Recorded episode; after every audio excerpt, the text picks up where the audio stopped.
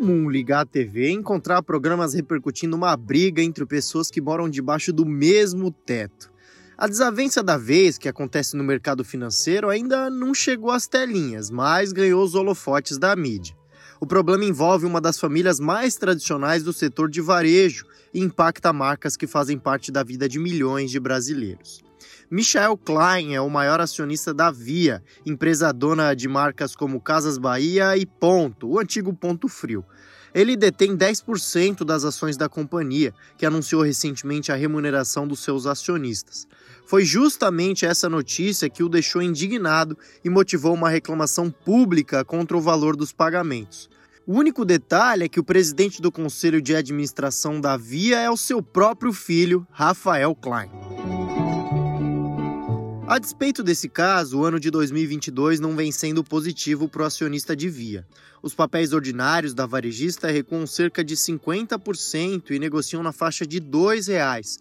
O preço está bem abaixo dos R$ 20,62 registrados em 21 de junho de 2020, quando a ação teve o maior preço de fechamento da história.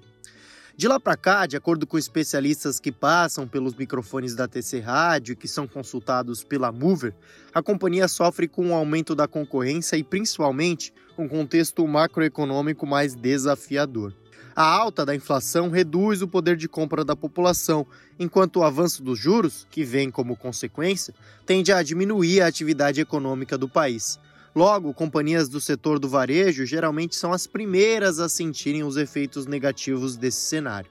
No caso da Via, o endividamento é outro fator que faz com que os investidores olhem com mais cuidado para a empresa. Eu sou o Guilherme Serrano e no Velho Tips de hoje vamos entender mais sobre a briga envolvendo membros da família Klein e como isso pode impactar as ações da Via.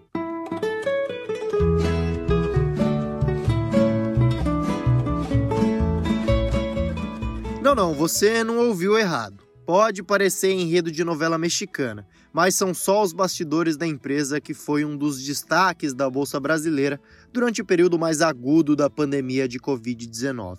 A Via realizou uma Assembleia Geral Extraordinária a fim de aprovar as propostas de remuneração para o vigente ano referente aos executivos da empresa. Michael Klein, maior acionista com cerca de 10% das ações e ex-presidente do conselho da companhia, não gostou do que foi apresentado na ocasião. Isso porque essa remuneração deve passar de um total de 77 milhões e 830 mil reais em 2021 para 105 milhões de reais em 2022, o que representa um aumento de 64%. Em uma manifestação de 12 páginas, Michel Klein publicou críticas contra a empresa, questionando a justificativa do aumento e afirmando que ele está acima da média do mercado, além de não corresponder ao desempenho da companhia. Nas palavras de Michael, há pouca correlação entre a performance e os montantes que são pagos aos seus administradores. Ele ainda adiciona que vê a existência de potencial interesse conflitante no processo de elaboração da proposta e aprovação da remuneração. Diante disso, o investidor decidiu se abster da votação na Assembleia ocorrida no último dia 8 de julho. Vitório Galindo, analista CNPI head de análise fundamentalista da Quantsed, vê coerência nas críticas feitas por Michael Klein isso é natural, né? Algumas notícias falam que isso seria a forma dele de pressionar o conselho, a diretoria, enfim, por conta das desavenças que vem tendo. Mas é, acho que também é, é meio óbvio, né? Se a, se a empresa tá passando por um momento difícil, tá com uma dívida alta, o juros está caro, o operacional não cresce, né? Tá tendo um desempenho ruim. É, é evidente que a gente quer, quer ver, né? Na nossa empresa uma, uma redução de custos, de despesas, enfim. E esse aumento da remuneração da diretoria vai no sentido contrário, né? Então acho que como o patrimônio dele é, é, tá lá, né, grande parte, assim, uma parte relevante, é natural que ele preze pela preservação disso. Bom, como se a polêmica não bastasse, acontece que o presidente do conselho da Via é Rafael Klein. O sobrenome não é mera coincidência. Rafael é filho de Michael. Chegando mais o Caso de Família e hoje com um tema que você não tem noção. Sabe qual é o tema? Ou seja, nessa briga, Michel Klein ataca diretamente o próprio filho, o acusando de um possível conflito de interesses.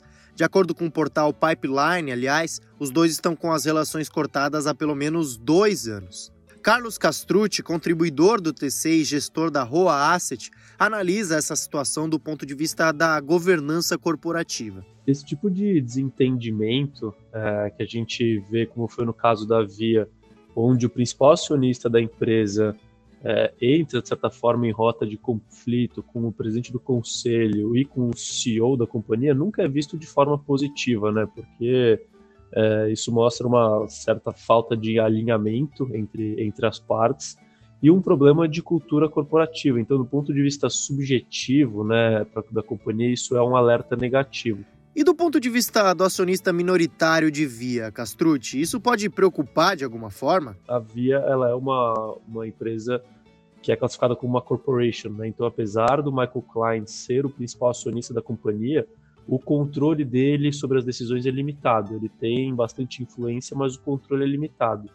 Então, do ponto de vista de curto prazo, ali, de mudança de rota da companhia, eu acredito que o impacto é bastante limitado e não deve trazer muitas preocupações para os acionistas da Via. Vitório Galindo, por sua vez, enxerga um risco um pouco maior diante dessa situação. É, não sei se seria um risco de governança propriamente dito aí, mas acho que é uma situação desconfortável, né? Uma situação que realmente é ruim. Esse desalinhamento acho que prejudica, né? Atrapalha o andamento, mas liso, assim, da, da operação, chamando dessa forma. É, não tá todo mundo alinhado, não tá todo mundo remando pro mesmo lado, né? Todo mundo pensando igual, acaba atrapalhando, né? Lógico, tem que ter discussões sobre os assuntos, né? Não necessariamente todo mundo tem que pensar igual, é, mas isso tem que ser discutido e resolvido, né? E não levado a público, ou enfim, é, virar motivo de, de briga mesmo, né? Porque daí as coisas não, não caminham para onde deveriam caminhar. Então acho que isso também preocupa os acionistas.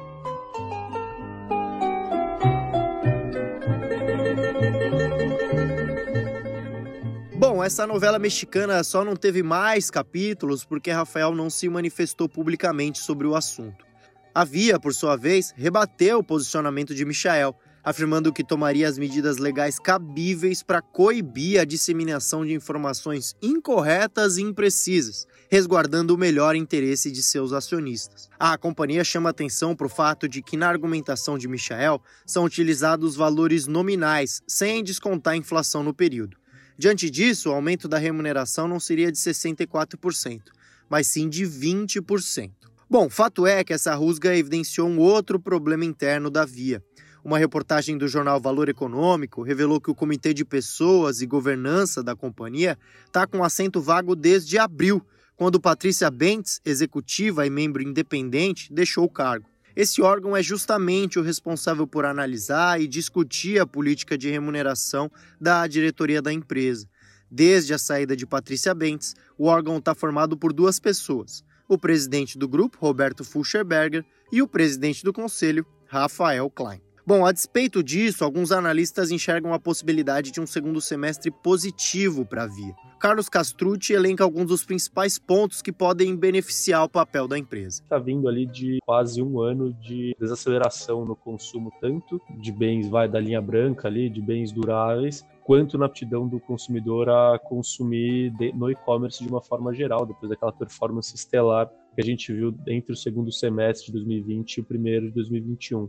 Só que, a partir desse segundo semestre, o que a gente pode perceber é chance relevante de, de retração na inflação e um aumento na percepção de poder de compra dos consumidores. Segundo, a gente tem a entrada desse, desse aumento do auxílio, né? ou seja, mais renda disponível para os consumidores. E terceiro, a gente ainda tem um fator de Copa do Mundo que tende a aumentar a propensão ao consumo. Quando a gente soma todos esses fatores de uma forma geral, pode ser que o segmento no qual a Via está inserida pode apresentar dados surpreendentes. Evidentemente, essa não é uma visão unânime.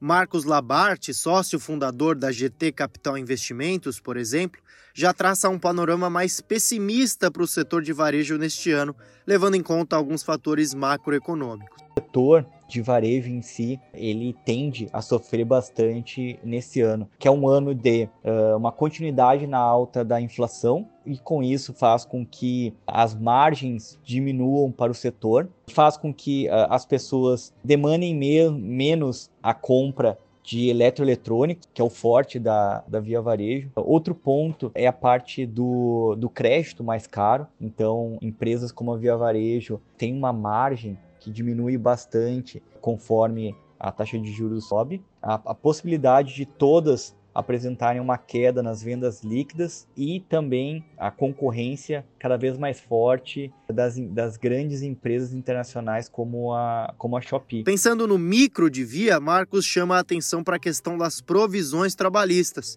que, segundo ele, podem seguir pressionando a empresa. Se a gente for olhar o terceiro TRI de 2021, que foi quando ela passou né, a informação dessa provisão trabalhista vem uh, apurando uma série de ajustes no balanço da empresa. Né? Se a gente for ver agora o primeiro trimestre de 2022, uh, essa provisão trabalhista ela teve um impacto de 85 uh, milhões no, no EBITDA, que seria por volta aí de 68 milhões no seu resultado líquido. Então, como eu falei para vocês, a ver isso com, com bastante atenção e o que também pode vir a, a comprometer cada vez mais aí os números da empresa.